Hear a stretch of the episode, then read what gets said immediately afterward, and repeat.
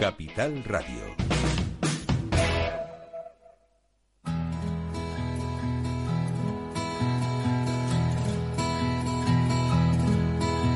Comienza la caja de Pandora.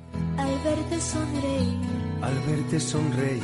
Un programa especialmente dedicado al mundo de la discapacidad. El niño que ayer fui. Niño que ayer fui. En Capital Radio La 10, cada semana hablamos de aquellas personas que por una causa u otra han llegado a ser dependientes. Lo presenta y dirige Paula Romero. Caen mil lágrimas al mar. mil lágrimas al mar. Tú Tú no me verás llorar. no me verás llorar. Hola amigos, volvemos como cada semana. Aquí estamos. Estamos hablando, como todos ustedes saben, de discapacidad. Cada día mm, tenemos que recordarlo, pero nosotros, bueno, la, discapacidad tiene la suerte de tener un programa semanal que se hace en Canarias, el único programa que se hace en Canarias y que se emite a nivel nacional. Tenemos suerte de ser una radio solidaria y que durante 11 años llevamos este programa hacia adelante. No, no hemos parado todo este tiempo, desde, desde 2010. Y bueno, y seguimos mm, hablando de cosas que están relacionadas con la discapacidad. Y algo que me ha dejado muy sorprendida, hoy vamos a hablar con Virginia Rodríguez, ella pertenece, es directora de área de, supongo que de responsabilidad social corporativa, de 8 Bells. Creo que está al otro lado del teléfono, porque todos ustedes saben que estamos haciendo el programa eh, pues desde mi domicilio. Hola, buenos días. Hola, Virginia. buenos días. Sí, aquí estoy. Un placer saludaros a todos. Pues yo decía que eres directora de área de responsabilidad social corporativa, ¿cierto? Sí, y directora de comunicación y de la... Sí, justo, de RCT, justo. Ajá. Bien, yo eh, a mí me ha sorprendido el, el hecho de que ustedes han creado un proyecto para po- poder ayudar y apoyar a las personas que tienen dificultades para aprender. En este caso, si nos desgranas el proyecto y nos dices qué es, cómo es que pensaron en ello. Claro, claro, estupendo. A ver, Ochuels lleva 10 años en el mercado, ¿vale? Desde el 2011. Pero hemos considerado ya, o sea, hemos colaborado toda la vida con todo tipo de, bueno, de, de colectivos, ¿no? Que, que podían necesitar ayuda en, el en temas de aprendizaje. Pero ahora hemos decidido hacerlo ya en plan grande, serio, con bastante inversión y esto se ha decidido hace muy poquito. Por tanto, estamos empezando a mover los primeros hilos para acercarnos a esos colectivos, o sea, para, digamos, en primer lugar nos hemos centrado en cuatro colectivos que, que son los que más, bueno, queremos poner foco en ellos, ¿no? Que es Ujú. autismo, síndrome de Down, Alzheimer y, bueno, jóvenes en, en riesgo de exclusión social. Entonces, bueno, eh, estamos justo, como te decía ahora, trazando todos los hilos, esas alianzas estratégicas con las asociaciones que nos van a permitir profundizar muchísimo más en estos programas. O sea, nosotros ya hemos demostrado con, bueno, más de 30.000 alumnos, ¿no? En estos eh, 10 años, que tenemos una, una fórmula que permite aprender un idioma en ocho meses, ¿de acuerdo? Pero hay colectivos que, digamos, ahora estamos haciendo, bueno, una inversión muy fuerte en el departamento de IT, de tecnología, para poder adaptar nuestro programa a estas personas que, claro, que tienen más, mayor reto, ¿no? Vamos a, decirlo así, mayor reto con el aprendizaje. Y, y bueno, y la verdad es que estamos súper ilusionados porque creemos que la sociedad ya nos ha dado mucho a nosotros y es, momento de devolver una parte de todo nuestro éxito a la sociedad.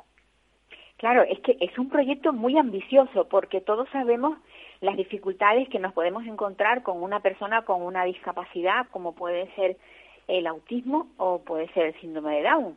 Suelen ser personas con un nivel cognitivo que no está eh, pues dentro de los estándares que nos hemos dado ya a toda la sociedad y entonces habría que adaptar ese esa forma de digamos de enseñar de enseñanza a estas personas eh, ¿qué- de qué equipo eh, disponéis Pues cada vez, bueno, creciendo más. De momento hay cuatro personas dentro del área de IT que están empezando a trabajar y a hacer las adaptaciones correspondientes para estos colectivos, ¿de acuerdo? Esto va a ser un trabajo, ya me gustaría que fuese corto, pero no, esto es un trabajo de un largo camino y poco a poco y vamos a ir mejorándolo entre todos. Pero ya, a ver, estamos, entre comillas, estamos muy orgullosos porque llevamos trabajando mucho tiempo con muchos tipos de personas. De hecho, hace, bueno, unas cuatro semanas así, se unió a estudiar el método una, una mujer de 97 años que no tiene mm. Alzheimer, ¿vale? Es, una, es capacidades normales, pero 97 años, ¿no? Y, ella está ahí evolucionando, está trabajando, digamos, todo ese eh, el, para que la mente no no esa longevidad retrasarlo no los problemas que pueda haber de envejecimiento. Y bueno eh, estamos muy acostumbrados a trabajar eso desde con niños pequeños a partir de 5 o 6 años hasta pues la, la, mujer más mayor que tiene 97 entonces a partir de ahí todo esto, te puedes imaginar que a, lo largo de 10 años nos ha enseñado mucho, mucho a cómo mejorar el, método. Pero ahora es verdad que hay un reto mayor y en ello están trabajando de momento cuatro personas, pero estoy segura de que va a ir creciendo y que vamos a poder poco a poco emplear más recursos. Pues sí, la verdad, la verdad digo, como repito, es, es un eso muy ambicioso, un proyecto muy ambicioso. Yo creo que seríais los primeros. Eh, eh, no, no conozco otra otra empresa que haya pensado en, en este colectivo, sobre todo a nivel de, mm, pues eso, de personas con discapacidad, ya con, con discapacidad no física, sino a nivel cognitivo, que es, de, son de muy difícil eh, abordaje para poderles enseñar. Pero vamos, yo pienso que mm, si conseguís llevar esto a cabo y triunfáis, mm, será lo más maravilloso que nos haya podido ocurrir dentro del mundo de la discapacidad. Sí, o sea, estamos muy, muy ilusionados. Piensa que eh, 8 gran parte de la metodología y del éxito de la metodología con alumnos normales es una inteligencia artificial, ¿vale? Es un algoritmo matemático que aprende de tu forma de aprender. Nosotros ah. siempre hemos defendido que nada tiene que ver la capacidad de memoria, de, o sea, de memorización, de aprendizaje de una persona de 80 años con una persona de 6. O sea, nada tiene que ver los mismos procesos. Incluso aunque tú tuvieses una hermana gemela, tampoco sería nada, o sea, no tendría nada que ver cómo aprende una persona y cómo aprende otra. Entonces, nuestra inteligencia artificial siempre, siempre, siempre se adapta a tu forma de aprender. Esto es lo importante. Y luego hay otro concepto que trabajamos muy bien, que es, bueno, se llama la teoría del saco elástico. ¿Esto qué significa? Que lo importante no es la información que entra en tu cerebro, sino cuánta de la que entra se queda dentro. Lo que hace este, claro, y lo que hace este algoritmo es asegurarse de que toda la información tú la vas reteniendo. Entonces, cada uno tiene una ruta completamente particular y personalizada, ¿no? A ese progreso y ese avance. Da igual que sea un poquito más lento o más rápido, ¿no? Porque el talento de cada uno, obviamente, hay unas áreas en las que se nos van mejor las cosas que otras. Pero el, la plataforma y la inteligencia artificial se asegura de que las, las fugas sean del 0% y la retención del 100%. O sea, que está claro que cada individuo va a llevar una enseñanza especialmente dedicada al, digamos, al, al, nivel que tenga de, de, de, aprendizaje. Ya sea eh, con personas... pasando 10 años. Sí, sí. Esto ya, lleva pasando 10 años. Mm. Sí, o sea, que ya sean personas con discapacidad o en, o en el caso de personas normales que bueno, que neurotípicos que, que estamos nosotros por llamar, y, y esas personas también, o sea, reciben, digamos, la, la, el, el, la enseñanza de acuerdo con la forma que tengan ellos de entender, de comprender o de absorber, digamos, esa enseñanza. Totalmente, totalmente. Cada ruta es 100% personalizada a tu nivel de aprendizaje. Esto es crucial. Durante toda la vida bueno, tú lo habrás vivido supongo igual que yo en, el, en los colegios, se nos da a todos la misma información, una lección tras otra y tras otra, tras otra, pero ¿dónde, quién se asegura de que de verdad se está asimilando toda esa información y desde y de que si no estás asimilando información nueva, no te puedo traer nueva, o sea, no te puedo traer más información, ¿no? Entonces, pues este proceso de aprendizaje que que, es maravilloso porque encima hace sentir al alumno muy cómodo que de verdad toda la información que recibe la asimila y no te dan más de lo que puedas asimilar porque entonces es cuando viene la frustración ¿no? De que, o sea, se te hace bola, ¿no? La información y, y el aprendizaje se te hace bola. Pues claro, esto es crucial, crucial para avanzar con buen ritmo. Sí, porque de esa manera estás motivando al alumno. Eso es. Está eso viendo es. que su trabajo está teniendo, pues, pues, unos buenos resultados. Entonces, le estimulas a que siga estudiando. No, porque fíjate una cosa, la mayoría de todos nosotros, ver, yo, yo mm, personalmente, o sea, yo estuve toda la vida estudiando inglés y no domino el inglés. Bienvenido, No lo domino, ¿por qué? de Porque- todos los españoles. Eh, Es tremendo, es tremendo. Además me da mucha vergüenza porque digo, ¿será posible? ¿Será posible? Y, y hay, hay temporadas en las que digo, bueno, voy a ponerme un poco a repasar y, y termino tirando la toalla porque estoy cansada. Total. ¿Pasa Hay- mucho? hay- sí, sí, sí. Mira, esto, más del 80% de españoles estamos en el mismo punto, ¿vale? Es Ha sido, bueno, desde, desde nuestro punto de vista, un crimen del aprendizaje tradicional, de la enseñanza de idiomas tradicional, que por muchos años, como has dicho tú, 10 años, 12, 13, 14, vinculados a estudiar inglés y que no somos capaces de hacer dos frases sin titubear, con seguridad. Sí. Esto es increíble, eh, pero tiene una explicación y es una explicación científica, matemática y claro, o sea, en el caso de Chobel esto no pasa, no pasa porque tú en ocho meses ya dominas una conversación fluida 100% con 30 minutos al día. Es que, es que no te pasa, no te pasa eso de que estés años y años y no veas resultados. Es O imposible. sea, que no, te pasa aquello de que cuando quieres hablar en tu casa hablas muy bien y cuando quieres hablar te corta, te cierra, olvida qué es lo que tenías que decir y al final Total. incluso hasta sientes esa sensación de vergüenza de hacer el ridículo hablando en otro idioma. Total. Hemos estado toda la vida aprendiendo también información poco útil. Eh, Sí. No sé, por ejemplo, a ver, ocho Bells, que obviamente antes del 2011 fueron cuatro años de, de un trabajo in- inmenso, ¿vale? Fueron más de 40.000 horas de trabajo de Ancho Pérez, que es el fundador, junto con lingüistas, matemáticos, científicos, o sea, fue un trabajo muy grande para generar lo que se entiende como el índice de rentabilidad de las palabras, ¿vale? ¿Esto qué significa? Esto es un ranking matemático que se le da a todas las palabras del idioma y se genera un mapeo, ¿vale? Este mapeo te permite descifrar, es como cuando descifran el genoma humano. Bueno, pues este mapeo te permite descifrar qué es la información que más se va a usar y que mayor combinabilidad te permite entre las palabras y entonces saber qué tienes que aprender primero y qué tienes que aprender después. Que esto parece muy fácil dicho, pero realmente en, la- en las escuelas, yo no sé si a ti te habrá pasado, pero a mí, por ejemplo, de cuando era bien chiquitita, ¿no?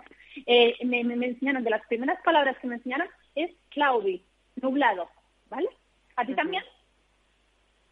Sí, oye, ¿Te suena esa palabra? Sí, ¿me oyes? sí, es que me pareció te- haberte perdido. Sigue, sigue, sigue. Sí, ¿a ti también te enseñaron de las primeras palabras cloudy? ¿Cloudy? ¿No? nublado, ¿no? O sea, es que a mí fue de las primeras palabras, los, el que es nublado, soleado, eh, lluvioso. No, no, la re- no lo recuerdo, no recuerdo eso precisamente. Bueno, pues eh, esto es de las primeras familias de palabras junto con los colores, las partes del cuerpo, todo esto es de lo primero que te enseñan, pero esta información a lo mejor se usa, no sé, nublado, por ejemplo, dos, tres veces al año si llega en un idioma que no es el tuyo nativo, ¿no? Pero, Sí, por sí. ejemplo, yo cuando empecé a estudiar con bells, eh, aprendí una palabra que no me había enseñado en 12 años, que es therefore, que es por lo tanto. Claro, por lo tanto es una palabra que se usa hasta cinco veces al día. ¿Cómo puede ser que me enseñen primero todas las partes del cuerpo, todos los estados del tiempo y todos los colores, ponte, y no me enseñen eh, una, una expresión, una frase que se usa como conector hasta cinco veces al día, ¿no? Ajá. de media. Entonces, claro, este, esto, es, esto es importantísimo para saber defenderte rápido en el idioma. ¿Qué es lo que primero tienes que estudiar y qué tienes que dejar para se- segundas órbitas ¿no? de conocimiento? Bueno, pues la verdad que me has convencido. Bueno, es increíble y, y además es que debemos ser el único método que, que promete 100% que si tú a los ocho meses no hablas una conversación fluida, se te devuelve íntegro tu dinero. Yo creo que a eso no se atreve nadie a día de hoy. a Nadie, pues sí, seguramente que no. Bueno, pues yo espero que estos, eh, vamos a ver, que, que esto haya sido pensado para personas, para neurotípicos y que ahora eh, se haya mm, enfocado hacia las personas con discapacidad me parece fantástico. porque también tienen derecho ellos a aprender otro idioma y a tener, además dentro de, del amplio abanico que tiene el autismo, hay personas con una discapacidad muy grande, pero también hay hay grandes, eh, o sea, personas con una inteligencia bastante eh, considerable como para poderse aprender, eh, o sea, poderse poner a aprender un idioma y, y bueno, y, y, de hecho hay personas con autismo, los que los que están denominados como Asperger, que bueno, que tienen sus carreras y son personas con que se defienden muy bien en la vida. Solamente el único problema que suelen tener es el, el social, que también ellos mismos lo, lo trabajan mucho y con eso pues mejoran su sus relaciones. Me alegro muchísimo, Virginia, de que hayáis tenido esta idea tan prometedora, ¿no? Por lo menos promete, da la impresión de que sí, y que este proyecto sí. sea tan innovador, por lo menos. Nosotros, la verdad que confiamos mucho, creemos mucho en el potencial único de las personas. Sí. Da igual, imagínate que el potencial es como una botella, ¿vale? Cada uno tiene su botella, sí. su potencial. Da igual que la botella sea de 300 mililitros que de 5 litros. Pero lo importante no es cuánto de grande sea la botella, sino cuánto está llena. Cuánto Ajá. está llena. Entonces, pues sí. tengas la botella que tengas, vamos a llenarla hasta el tope, vamos a explotar el potencial, porque cada uno tenemos un potencial único y creemos firmemente sin duda, en esto. Sin duda, Yo siempre hablo de ese potencial. Virginia, un abrazo muy grande. Muchísimas gracias. Seguiremos en contacto a ver cómo va eso, qué logros se tienen, cuáles son los sí. triunfos, ¿vale? Sin duda, sin duda. Muchísimas gracias por confiar y estamos aquí para lo que necesitemos. Venga, un abrazo y a cuidarnos todos. Sí. Bueno, pues la verdad es que prometí mucho este este proyecto. Yo mmm, me he quedado sorprendida porque que personas con, con bueno con unos niveles cognitivos inferiores a, lo, a lo que llamamos neurotípicos consigan eh, pues aprender otro idioma creo que es algo maravilloso y ahora nos vamos a ir a, a la isla de de Gran Canaria porque tenemos allí a una trabajadora social ella es Carla de León pertenece a la Fundación Oliver Mayor. La semana pasada ya hablamos aquí en Tenerife con otra persona que pertenece a la fundación y, hoy hoy tenemos a Carla de León, como decía, que es trabajadora social. Buenos días, Carla. Hola, buenos días. Bueno, a ver, eh, tenemos que recordar cada año que hay personas que tienen una enfermedad congénita de las denominadas raras que se llaman fibrosis quística. ¿Puedes hablarnos un poco de lo que es la fibrosis quística, sobre todo para quien se haya podido incorporar a, a, a nuestro a nuestra tertulia hoy y nuevo y, y, y, a lo mejor nunca haya oído hablar de ella a fondo? A ver, la fibrosis quística es una enfermedad genética. Eh, hereda tanto del padre como de la madre, necesita se llama autosómica recesiva porque ha de tener eh, un gen de tanto del padre como de la madre para padecerla y supone un grave problema de salud realmente porque es una enfermedad aún degenerativa que no tiene cura, es crónica y que afecta principalmente a los pulmones y al sistema digestivo. Se considera o está catalogada como enfermedad rara porque eh, es una patología minoritaria, ¿vale? La padece pues una de cada 4.885 eh, nacidos vivos eh, se denomina, ¿vale? En Canarias uh -huh. y alrededor de uno de cada 5.000 en España. Uh -huh. mm, tiene que ver con un defecto de funcionamiento de una proteína del cuerpo y hace que las secreciones del cuerpo sean anormalmente espesas y esto hace que se deterioren pues eh, muchos de los órganos del cuerpo. Es una enfermedad multisistémica, aunque pues la patología más grave suele ser a nivel pulmonar. Uh -huh. Yo en, en alguna otra ocasión creo que, porque no es la primera vez que, que uh -huh. Oliver Mayor sale por estos micrófonos, eh, yo eh, conta, o sea, preguntaba, eh, esto se puede averiguar antes de que el niño nazca, ¿verdad? Se puede saber si va a venir o no va a venir con ese problema por el hecho de que ya son portadores tanto el padre como la madre. Pero si el padre no tiene síntomas o la madre no lo no. tiene, no, es decir, no, no se sabe, es una lotería. Ah, no el padre, sabe. sí, es decir, uno de cada 35 eh, personas somos portadores eh, de la fibrosis quística. Ser portador significa que de nuestras dos cargas genéticas, la que heredamos del padre y de la madre, una lleva el gen defectuoso. Cuando llevamos una de las cargas eh, genéticas de, con el gen defectuoso de, la, de esta proteína, del funcionamiento de la proteína, se dice que somos portadores, pero somos completamente sanos, no padecemos la enfermedad.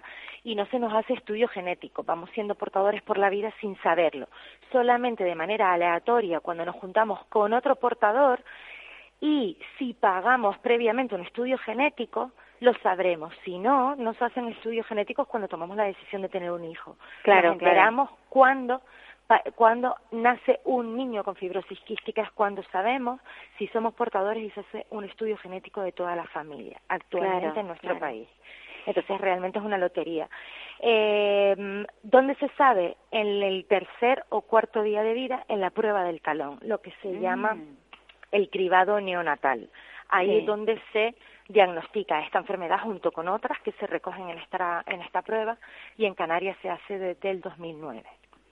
Cuando en una familia nace un, un crío ya, ¿pueden tener más hermanos? ¿Pueden tener, o sea, imagínate, eh, ha tenido la madre el primer hijo, el primer hijo no ha tenido síntomas ninguno, le nace el segundo, el segundo puede ser el que el que lleve esa carga. Hablamos de, hablamos de eh, probabilidad un 25%, como tenemos dos cargas genéticas del padre y dos cargas genéticas de la madre y cada uno tendría una con el gen defectuoso, las posibilidades son uno de cada cuatro niños puede ser eh, enfermo. la- Entonces puede ser que tengas un portador porque lleve el de la madre, un portador porque lleve el del padre, uno con la enfermedad porque lleve tanto el defectuoso de la madre y padre y uno sano porque se haya quedado con los dos genes sanos de padre y de la madre.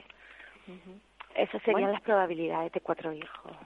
Ahora mismo eh, hemos, o sea, se ha adelantado mucho porque existe medicación que está, digamos, paliando un poco la, la enfermedad, porque la enfermedad hace que curarse no se va a curar nunca, o por lo menos hasta ahora no hay, no, no se ha inventado nada que la haya podido curar, pero sí hay medicación que, mm, bueno, se puede sobrellevar, digamos, la enfermedad mm, mejor que anteriormente, que hace unos años atrás.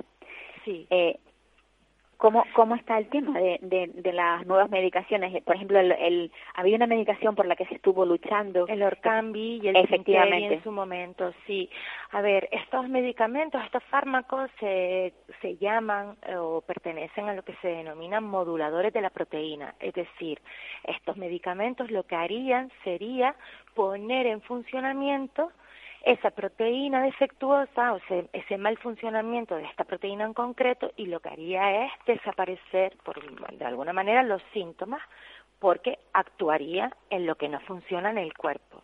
Claro. Lo que se este- venía tomando hasta ahora era todo medicación paliativa, es decir, si hay infecciones, antibióticos, si hay que drenar eh, moco, pues fisioterapia respiratoria, que hay que tener eh, buena eh, a nivel digestivo, tomar enzimas pancreáticas para asimilar las grasas. Todo eso era para paliar las eh, consecuencias de la enfermedad.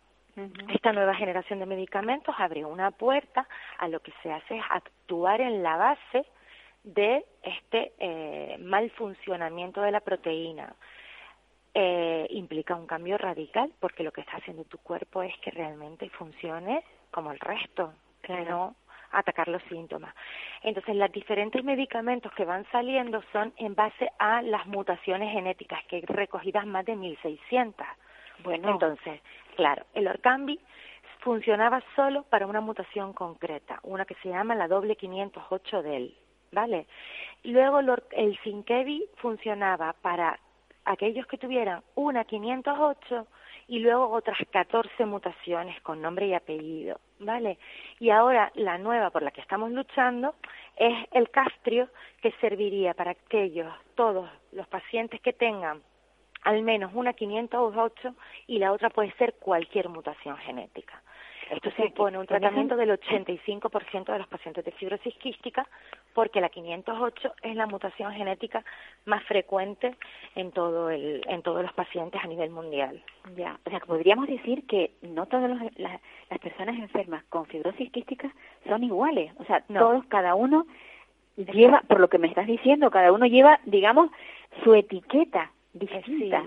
Sí, sí, porque además estamos hablando que hemos entrevistado a pacientes que tienen una mutación eh, que solamente la tienen 35 personas en el mundo. Estamos hablando que incluso se van eh, conociendo mutaciones genéticas eh, de este defecto de esta proteína eh, se siguen descubriendo, que se habla que hay más de 1.600, pero que se desconoce si hay otras que tienen otra sintomatología, ¿vale?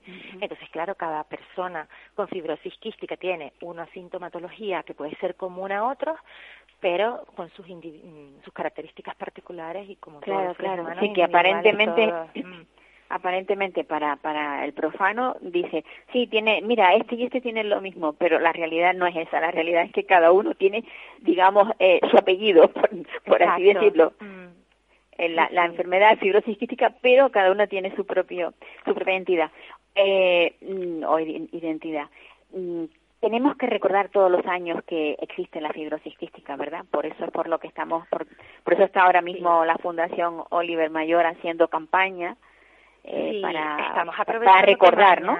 Sí, aprovechamos que mañana es el Día Nacional. Es verdad que nosotros celebramos tres fechas, el Día Nacional, el Día Mundial y el Día Europeo, pero en concreto el, el tercer miércoles de abril siempre se celebra el Día Nacional de la Fibrosis Quística y nos sumamos al resto de asociaciones y, de, y a la Federación Española.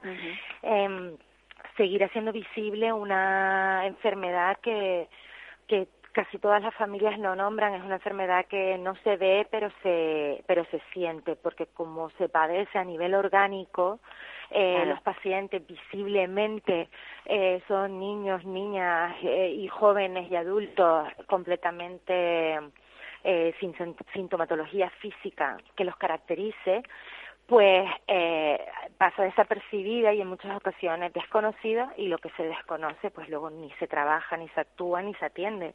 Y hay que intentar pues sensibilizar y decirle a la población que bueno, que es una un colectivo que todavía queda mucho por hacer para una buena atención sanitaria, eh, queda mucho por hacer encima ahora con la situación del COVID. Pues como Eso, ahí quería entrar yo, porque son enfermos de, de, de de, de alto riesgo, ¿verdad? Exacto, son vulnerables al contagio porque ellos ya si bien en cuanto a las medidas de prevención y de protección son expertos en cuidarse, como fue la campaña del año pasado de la Federación Española, porque ellos ya vivían con el distanciamiento social para no sufrir infecciones por bacterias, ya estaban acostumbrados a las mascarillas y a la higiene de manos de manera habitual, eso no les ha sorprendido, pero el miedo que sentimos todos a que entre un bichito a nuestro cuerpo, que nos mande a una sala de recuperación en un hospital y por una neumonía grave, pues, pues ellos ya vivían con ello.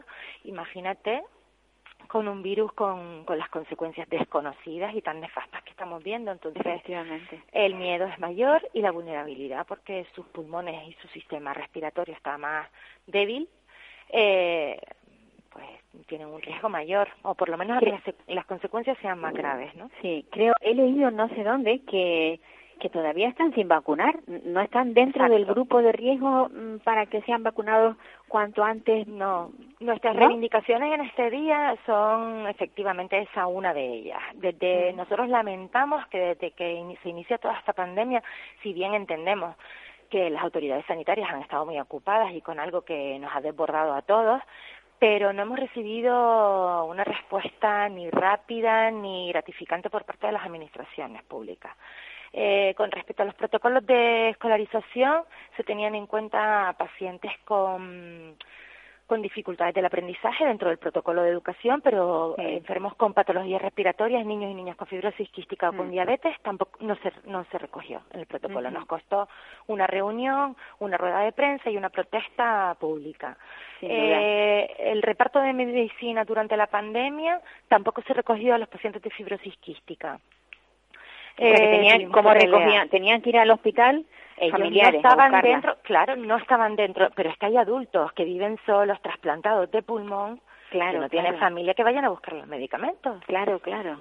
Y una persona con cardiopatía, a lo mejor también tiene un hermano, un primo o un amigo que pueda ir al hospital a buscárselo. Es decir, familiares podemos buscar todo, pero es que es un colectivo que hay que mirar también Que está abandonado, ¿eh? sus características. Eh, niños, si el niño lo tiene que cuidar la madre en su casa durante la pandemia porque ni había cola y padece fibrosis quística, ¿en qué momento va la madre en coche a buscar la medicación al materno insular? ¿Con quién lo deja? Si es un menor de edad. No, y estás hablando de Gran Canaria, pero igual aquí en, en, en Tenerife, en en, no, cualquier no estamos isla. hablando que tampoco se articuló sí. en Tenerife hasta que hablamos tanto la trabajadora social de la sede en Tenerife como yo desde aquí en Gran Canaria. Hablamos con los colegios oficiales de, de farmacéuticos que nos ayudaron a las conversaciones con la consejería que no con- no nos contestó durante la durante la pandemia estas peticiones y a través fue de los de los colegios de farmacéuticos que se articuló que nos recogieran a los pacientes de fibrosis quística y luego las gerencias empezaron a trabajar, las gerencias hospitalarias, tanto en la Candelaria, el universitario, como aquí el Negrín, el es- materno y demás. Carla, es curioso porque en, en realidad es un colectivo pequeño. Tampoco Sí. era demasiado lo que había que hacer. No, pero se olvidan. pues Pero yo se creo que es por olvidan, eso. sí, Al ser sí. pequeño, pues, al ser niños que parece, oye, pues viene, puede venir tu madre y tu padre, pero a ver, si estamos en pandemia, la madre cuida a un niño de cinco Claro, años claro, en casa claro. y el padre va a trabajar, ¿en qué momento, cómo montamos al niño en el coche para ir al materno? No lo puedes dejar ni en el coche para salir y entrar en farmacia. ¿Qué va, qué va? Pues la verdad es que Millones de cosas. mm. Estas son cosas que, que hay que decirlas porque es importante que se sepan. Eh, Carla, yo estoy encantada de, de haber contactado contigo. Es la primera vez, sabe, ya te ya decía que la Fundación Oliver no es la primera vez que está en nuestros micrófonos, pero bueno, Ujú. tú sí que eres la primera vez. Yo Sí. te, te animo a que, bueno, a que sigas ahí luchando, porque para que las cosas se logren ya sabes que hay que estar, bueno, tú como trabajadora social ya sabes de lo que va. Sí. La lucha. A ver, yo le doy las gracias y a pesar de que yo estoy en la sede de Gran Canaria, mis compañeras se encuentran hoy en un, en un centro educativo Sí. eh, dentro de las actividades de este día, eh, haciendo también tareas de sensibilización y bueno, eh, participo yo, pero le doy voz y, y somos un... Aunque Un gran estemos en equipo. dos islas, somos una entidad que trabaja por toda la comunidad autónoma y las reivindicaciones son son para todos los pacientes de fibrosis quística en Canarias, incluidos las islas menores, y a quien nos está escuchando, sobre todo a partir de mañana que haremos un manifiesto, la creación de unidades de fibrosis quística, que sé que los compañeros y las familias de la plataforma que, que se ha creado en Tenerife eh, también están en ello y, y pidiendo Pues sí. que se creen unidades de, de referencia, unidades específicas para atender a los pacientes de fibrosis quística en nuestros hospitales. Oliver Mayor es un gran equipo. Muchas gracias. ¿eh? bueno, Carla, mm, esperemos que esto mm, se vaya resolviendo, sobre todo mm, todo todo este abandono. Ahora mismo lo importante es que, que sean vacunados. Sí. A ver si es verdad que les vacunan pronto. ¿Vale? Sí, sí, eso esperamos. Un abrazo muy fuerte. Gracias igualmente. Buen día. Seguimos en contacto, ¿eh? No nos vamos Sí. a perder. No, hasta la próxima, entonces. Vale, venga. Chao. Pues esto es lo que pasa. Un colectivo tan necesitado como son los enfermos de, de fibrosis quística, que, bueno, pues que el gobierno les ha, les ha olvidado, porque además que no es un gran colectivo, es un colectivo pequeño. Así como se vacunó a centros de personas con discapacidad eh, en casi toda la isla, ¿por qué no? Porque no han ido, o sea, porque no se ha vacunado a, este colectivo de, de, de los enfermos de fibrosis quística. Bueno, yo creo que vamos a dejar un poco al lado esto y vamos a hablar con, con una madre, una madre bandera, una madre luchadora. Eh, es lo, lo, lo más, eh, yo la, la considero una jabata y espero que ella, a ella no le importe que, le ponga ese, ese calificativo.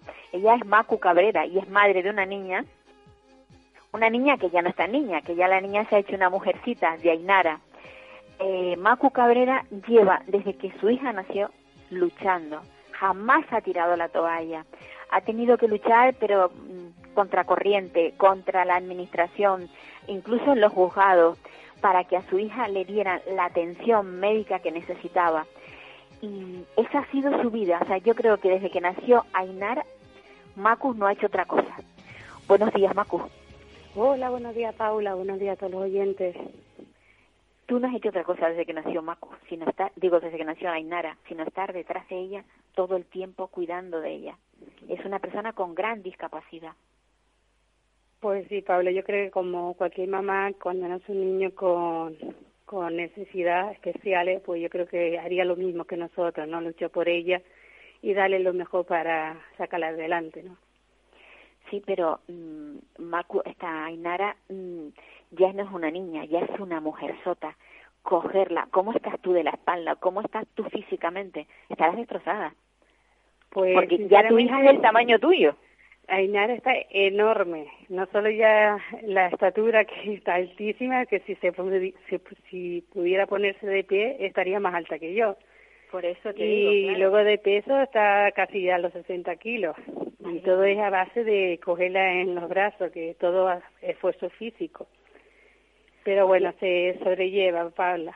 Uno saca Ya. fuerzas donde no las tiene y la espalda, como dices tú, lo sufre el cuerpo de uno, ¿no? El padre ya está operado de una hernia de cal, yo tengo también hernia, y pero bueno, ahí Por- vamos por- hasta, Por eso te digo quiera, que, ¿no? que, que esa, ese trabajo que tienes eh, diario con Ainara, porque Ainara mm, no tiene control de finter, Ainara es una niña que está en una silla de ruedas. Eh, bueno, cuéntanoslo tú, cuéntanoslo. Pues sí, Ainara, como tú bien dices, ya tiene, va para, ahora en julio ya cumple los 19 añitos y es una niña como si fuese un bebé. Res- mm, todo depende de nosotros 24 horas. Hay que hacerle todo, ¿no? Si tú le das de comer, pues come. Si tú le cambias, si la sea, pues está limpia. Eh, todo depende de uno. Y porque ella por sí sola, pues nada. Dice cuatro o cinco palabritas nada más y ya te digo, 24 horas pendiente de ella. Lo peor que lleva es el sueño de noche, aquí en casa se duerme, si dormimos cuatro horas no se duerme mucho más por la epilepsia. Pero ya uno está tan acostumbrado que se, se sobrelleva, me refiero que te hace esa vida, Paula. Aquellos, aquellos viajes que tenías que hacer tú a la clínica de Navarra, en Pamplona, eh, ¿sigues haciéndolo? Sí, eh, estamos viendo, mm, después de tanta lucha que tuvimos, que gracias a, a los medios de comunicación, siempre lo diré, y a la, y a la sociedad que nos apoyó muchísimo, eh, y aparte de eso que lo hemos, mm, nosotros, como tú bien nos, has comunicado, hemos luchado, incluso denunciamos el Servicio Canal de Salud, y gracias a las denuncias ganamos toda la sentencia a favor de Ainara, donde se la sentencia adjudicada a la niña a favor fue que la niña debe continuar el tratamiento en la clínica universitaria de Pamplona y allí sigue haciendo sus revisiones, va cada tres, seis meses según el, lo, que, lo que los médicos nos dictan. Ahora con esto del COVID no hemos podido viajar por el miedo a la situación, ya Claro. que ella es una niña de alto riesgo. Después de la última operación que ella tuvo, em, la hemos operado dos veces más, la cosa que sinceramente ya como ella es mayor de edad, pues no lo he publicado tampoco. Lleva una operación de, de escoliosis y otra de catarata, de los dos ojitos. Ajá. Y todo bien, gracias a Dios, todo bien. Pero siempre hasta el último día, pues nos tienen con la ansia, ¿no? De si la autorizan o no, pero que sí, hasta el momento no están autorizando. O sea, que, que ya la cosa no está tan, digamos, tan reñida, ya, ya no es aquello de tener que estar denunciando que no puedes ir. No, ¿Cuántos de años- momento, de momento lo están autorizando, pero eso sí, hasta el último día no tienen ahí, lo darán, no lo darán, pero sí, no, de momento no puedo decir que me han echado ninguno para atrás. De momento Ya. todo hasta el día de, hasta el último viaje que fue el año pasado, eh, en octubre que viajamos, eh, nos lo autorizaron también. ¿Cómo, ¿Cómo te las arreglas para viajar con Ainara? Porque la llevas en una silla especial. Eh, Sí. ¿cómo, ¿Cómo lo haces? Mira, para viajar, Paula, es, un, es, un- es agonía, sinceramente, porque eh, Ainara, como te digo, ella no se vale por sí, todo depende de uno. En llevarla al aeropuerto, ya lo que cuando tiene que eh, los baños, los baños no están adaptados para estos niños. Gracias a Dios lo hemos conseguido, que eso también lo, mm, lo sacamos en los medios de comunicación, gracias a Manuel Artilia también, que hicimos, lo rodamos ahí en el aeropuerto del sur. Sí, recuerdo, donde los- recuerdo. no sé Sí, si, sí. te- si te acuerdas de eso, eh, donde grabamos cómo yo tenía que hacer, donde que yo cambiaba a Ainara en el piso, en el suelo. En el suelo, Para- sí. La verdad sí, que era, era cambiar a la triste poder verte en el suelo cambiándole a una niña tan grande, porque ya era grande Ainara, Sí, cambiándole el pañal en el suelo. Era tremendo. Exactamente. Pues a raíz de eso, ahora los, los puntos de que se llaman, donde tienen, lo, la- espérate, los, eh, donde tienen los puntos de los niños, donde van las personas que necesitan la silla de ruedas, la movilidad reducida, que tienen yo, Sí. los aeropuertos tienen los puntos amarillos que le llaman, Sí, pero sí, tiene sí. otro nombre, no me sale ahora la palabra. Ellos, tú vas allí, pides la llave y te van a un cuartito y ellos te acceden la camilla portátil. Entonces ya los baños, vas acompaña y ellos, ya tú cambias la niña en esa, en esa camilla portátil. Ajá. Eso se consiguió gracias a, a eso que, A esa lucha que ese tuviste. rodaje, pues han puesto, pero no todos los aeropuertos los tienen. Aquí, ve aquí en el que- aeropuerto del sur sí lo tenemos. En el aeropuerto del sur lo tenemos, en el aeropuerto norte sí, y en lo que es el aeropuerto norte-sur, Madrid, bueno, te digo que los aeropuertos no hay nada vieja, están puestos. Hay otros que no los tienen. Pero Bueno. se- he hablado ya con, me hablaron con esto de AENA que lo iban a que lo iban a intentar poner en todos los aeropuertos. No Que deberían de estar en todos los aeropuertos. En todos los además, eso aeropuertos tampoco deberían estar en tanto. todos los, en los trenes deberían estar, deberían estar en los barcos. Yo Sí. viajo, por ejemplo, de aquí a La Gomera y yo no puedo cambiar a mi hija. En todo es que todo, es todo siempre lo mismo, Paula. Es injusto. Sí, es que no te- estos niños, no- vas a un centro comercial, Paula, vas al campo, o vas al corte inglés, o al Carrefour, son centros comerciales. Sí. Tienen para los bebés, pero para estos niños no, No, hay. no, que solo hay que poner una camilla, que no cuesta poner una camilla. De abrir Sí, y sí. cerrar y ponerlo también como si fuese para los bebés. Pues una camilla allí que el que va, pueden los niños, podernos cambiar a estos niños también. Es que no tenemos nada. Sí, no se ¿Cuánto piensa. cuesta poner poner una camilla en un baño? Porque los baños son amplios. Poner una camilla en un ladito. Sí, sí, y, ya y no, sobre- nosotros nos arreglamos en tapar a la niña por delante con algo para que no se vea, para que también tenga su intimidad, ¿no? sí, sí, sí. no tenemos nada. Es que yo tengo que, cuando salgo yo para Santa Cruz, para el norte, tengo que cambiar a mi niña en el coche y tú no ves, con la puerta abierta, porque no, en el asiento de la niña, imagínate, la niña lo grande que es. Nosotros, ¿cómo tenemos que hacer en el asiento para cambiar a esa niña? Es, es, es una agonía, es un sufrimiento. Sufre Sí, ella, total. sufrimos nosotros y, y lo pasamos mal, porque no tenemos No. un sitio donde ir a cambiar a estos niños. Sí, vas, a, yo- vas a los hospitales y si tú no pides a, a algún allí que están en una consulta que si te puedes dejar pasar para cambiar a la niña, mm, no tienes tampoco dónde ir en el hospital. No hay un baño en un hospital que también tenga un sitio para cambiarlos. Eso, eso también, eso es más grave todavía, ¿eh? Es más grave. Es más grave todavía que en un hospital no haya un lugar especial para cambiar a una persona adulta con discapacidad, mm, cambiarla porque porque porque no controla esfínter y entonces necesita cambiarle el, el pañal El pañal. de lo que sea, de lo que sea y, y no asearle. Yo Sí, voy sí, a. Pamplona y yo ya lo he hecho por escrito, incluso me he ido a atención al paciente y es una clínica que mm, está bien preparada y lo he dicho y por escrito y me he reunido. Digo, mucho hospital, mucho todo muy bien. Digo, por favor, digo que También- están- también los baños son enormes. Dime. ¿Tampoco la hay en, en el hospital de, universitario de Navarra? No, no la había. Ah. Ya me dijeron que la próxima vez que no me preocupara que el baño iba a estar ya adaptado para que iban a poner la camilla lo que yo solicité. Que no me preocupara que el próximo día que yo hacía, Ainara, cuando íbamos a los baños, ya no solo para Ainara, sino también para, la- para las personas que necesitaran, iban, que era muy importante la petición que yo estaba solicitando, que perdonaran que no se habían dado cuenta de eso. Digo, pero es que, es que, vamos a ver, que no hace falta que se den cuenta, Dios mío, que tienen que ponerse también en el lugar de las otras personas, que no es tan difícil. Es que piensa, en los bebés piensan y en estas personas mayores, o ya no solo ni, mm, como Ainara, no hay personas mayores también que, que no pueden, que van también con pañal y necesitan cambiar. Pues sí.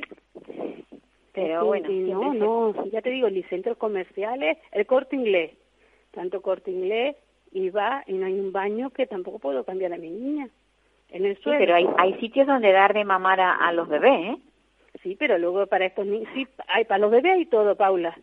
Sí. A ver, para, para darle un niño, un bebé, tú lo puedes cambiar en tu, en tu rodilla, lo puedes Sí. cambiar en cualquier asiento, me, me refiero, en cualquier, eh, tú estás, vas a entrar al baño y ves a los, los, los cambiadores de bebé, pero yo a Inara le subo ese cambiador y eso me cae al suelo. Claro, claro, con el peso que tiene ella. Entonces, si piensas en los bebés, que lo puedes cambiar en cualquier sitio, Mm. A un bebé en, el asiento del coche tú lo puedes cambiar. En el maletero me refiero en, la parte trasera, por ejemplo, en el coche mío con la furgoneta que se eh, queda grande la... Yo cuando era pequeñita Inara la cambiaba atrás, ¿no? Sí, sí, sí. Pero ahora yo no puedo cambiar a Inara atrás.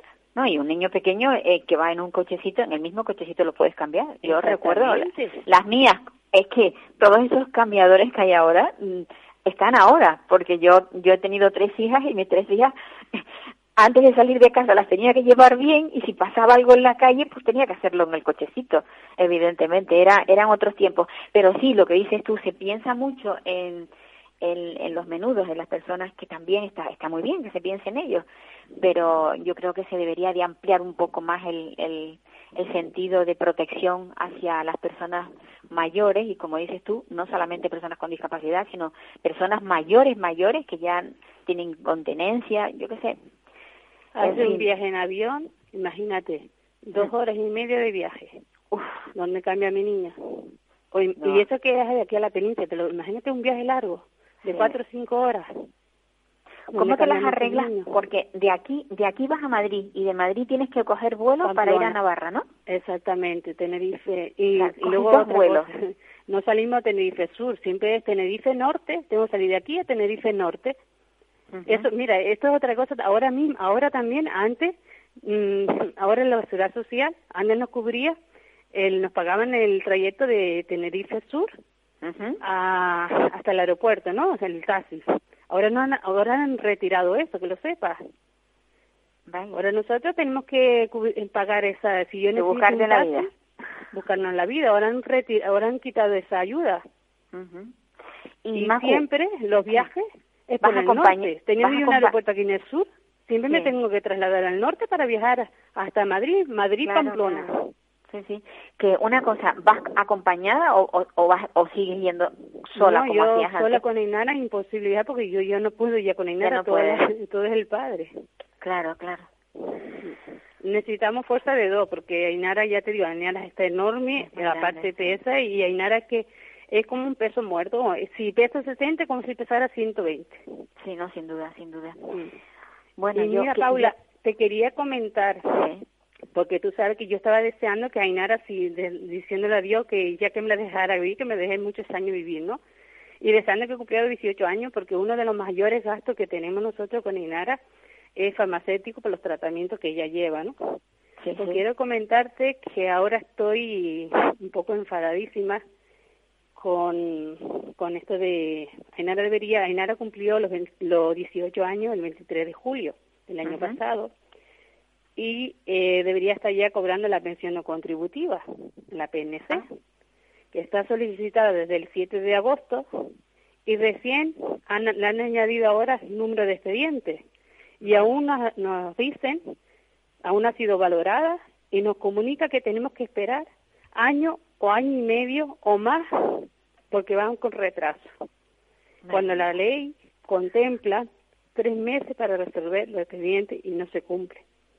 Pues sí. Ay, na- digo, Macu, un abrazo fuerte. Me queda, me quedan unos minutos y tengo que hablar con otra persona, a ver si consigo hablar con ella. Un abrazo muy fuerte. Pues nada, mi niña, Bes- pues gracias. Besitos para. Inara. Besitos. Chao, mi niña. Chao. Hasta luego. Cuídate. Bueno, Chao, pues eh, esta es la vida de, de, de una madre con, con su hija gran discapacitada, o sea, una, una persona con gran discapacidad y que, bueno, ya hemos visto cómo, cómo se maneja con, con ella. Difícil, muy difícil. Y ahora voy a ver si consigo hablar con Gisela Rivero, que la verdad pensaba hablar con ella muchísimo más tiempo, pero veo que el tiempo me se me acaba y no voy a poder. Esperemos que Gisela Rivero Marrero esté esperando nuestra llamada y que nos, nos hable de su trayectoria. Sí, bueno, ya decía yo que por fin, por fin he conseguido hablar con Gisela. Buenos días, Gisela. Buenos días. Bueno, yo mm, por encima he dicho que tú eres una la creadora de, de una asociación llevas más de 20 años en ella. Cuéntanos un poco. Tenemos muy poco tiempo, pero no te preocupes porque tengo más programas otras semanas y volverás a salir. Hoy, hoy la cosa se ha retrasado un poco. Gisela, ¿qué, ¿cómo se llama la asociación que diriges? Bueno, la asociación es la Asociación de Personas con Diversidad Funcional Melody. Ajá, Melody. ¿Eres tú la creadora? Soy una de las fundadoras y soy la presidenta. Y la presidenta. ¿Llevas más de 20 años luchando? Mm, no, 20 años justo. Se 20 fundó en el años. 2001. Ujú. ¿Tú tienes alguna discapacidad? Sí, tengo espina bífida. Ajá. ¿Esto te llevó a, a- a ponerte en pie de guerra, por así decirlo, a luchar? Mm, No, yo siempre desde pequeña he estado en distintos tipos de asociaciones y después de estar en- de ir a una asociación en otra y ver que los fallos que veía, pues nos decidimos a crear una. Ajá. ¿Y ahora mismo eh, cuáles son los proyectos que tiene la asociación? Bueno, La, la asociación principalmente es reivindicativa, ¿vale? Lo, lo que pretende es que se cumpla toda la normativa vigente en referencia a la diversidad funcional. Sin duda. Tú te, estabas escan- escandalizada el otro día cuando hablamos porque decías que eh, había niños que, bueno, cuéntanos, cuéntanos qué es lo que pasaba con estos chicos que terminan de Bueno, estudiar y al final no lo- titulan. El, el otro día me entero de que hay niños con diversidad intelectual en los centros con una supuesta FP adaptada que están ahí estudiando, pero aunque logren sus objetivos, lo, lo- logren su las pautas, lo- los conocimientos que, que les marquen, pues que salen sin, sin certificar su, ti- su, su tiempo empleado. Y yo, vamos, esto me, me ha dejado alucinando. Y después nos llenamos la boca gorda de que hay inclusión, integración y... sí. Claro, que no se explica mucho que una persona termine sus estudios y al final no tenga algo que acredite el tiempo que ha echado y, y cuál ha sido, si es apto o no para trabajar, porque eh, muchos de ellos lo quieren para trabajar, claro. Aunque no lo quieran para trabajar, es su derecho. Han empleado un tiempo y tienen que estar reconocido ese, ese tiempo empleado. Si se le reconoce a un niño de tres años, de preescolar, Sí. el avance que tiene, ¿por qué no se Sí. le reconoce a una persona con diversidad funcional e intelectual? Pues es sí. absurdo. Totalmente, totalmente. Yo estoy contigo. Dentro dentro de tu de tus eh, reivindicaciones, eh, ¿cuáles, con qué te has encontrado tú, digamos, un muro infranqueable? Con todas, Con con todas. todas, absolutamente con todas, porque estás pidiendo continuamente lo mismo. Estás exigiendo continuamente que se cumplan las mismas leyes de siempre, con lo cual es un muro infranqueable. Eh, den- dentro de, de, o sea, el- esa eh, discapacidad que tienes tú, ¿qué es lo que te impide? ¿Qué, qué te, o sea, te frena algo? Pues No, a mí no, a ti no. a mí no, para nada. Simplemente lo único que me impide es caminar. Caminar. Sí. Ajá. Pero sea- el, no- caminar no me impide hacer las cosas. Lo que impide es que yo no haga las cosas, de determinadas cosas, no es que no camine. Es que la sociedad se empeña de que porque tú tienes una serie de características, no puedes llegar a hacer ciertas cosas. Claro. Quien te lo impide no es tu diversidad funcional, es la, sociedad. La falta de accesibilidad, ¿no? Por ejemplo. La nula accesibilidad universal, por ejemplo. Ujú. Gisela, me alegro de hablar contigo, pero ya te digo, tenía estos poquitos minutos porque el programa hemos- lo hemos empezado muy tarde, pero seguiremos hablando porque me interesa conocer tu opinión acerca de, de- de todo lo que hay al- al- alrededor de la discapacidad. Un abrazo muy fuerte. De acuerdo, gracias. Un abrazo. Bueno, amigos, pues el programa ya se termina y, y volvemos la semana próxima. Desearles a todos que, que tengan prudencia, que nos cuidemos mucho para que esto no pueda con nosotros. Un abrazo. Adiós, me voy, olvídense nadie. Adiós, adiós, a usted, usted y usted.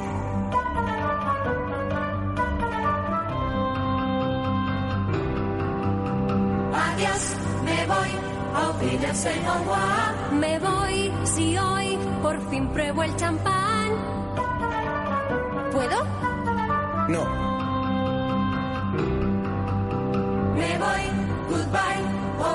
adiós. Me voy con un suspiro y un adiós, adiós.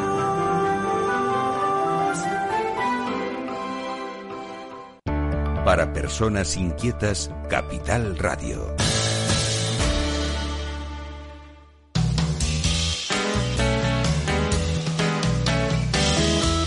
Capital Radio, música y mercados.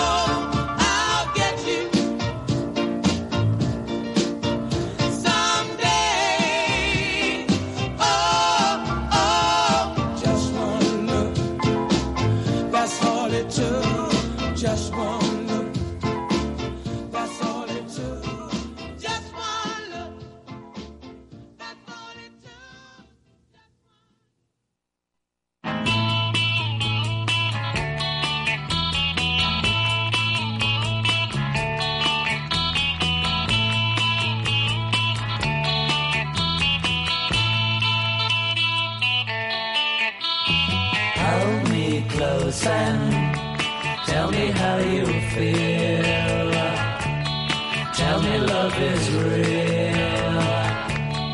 Mm-hmm. Words of love you whisper soft and true. Darling, I love you.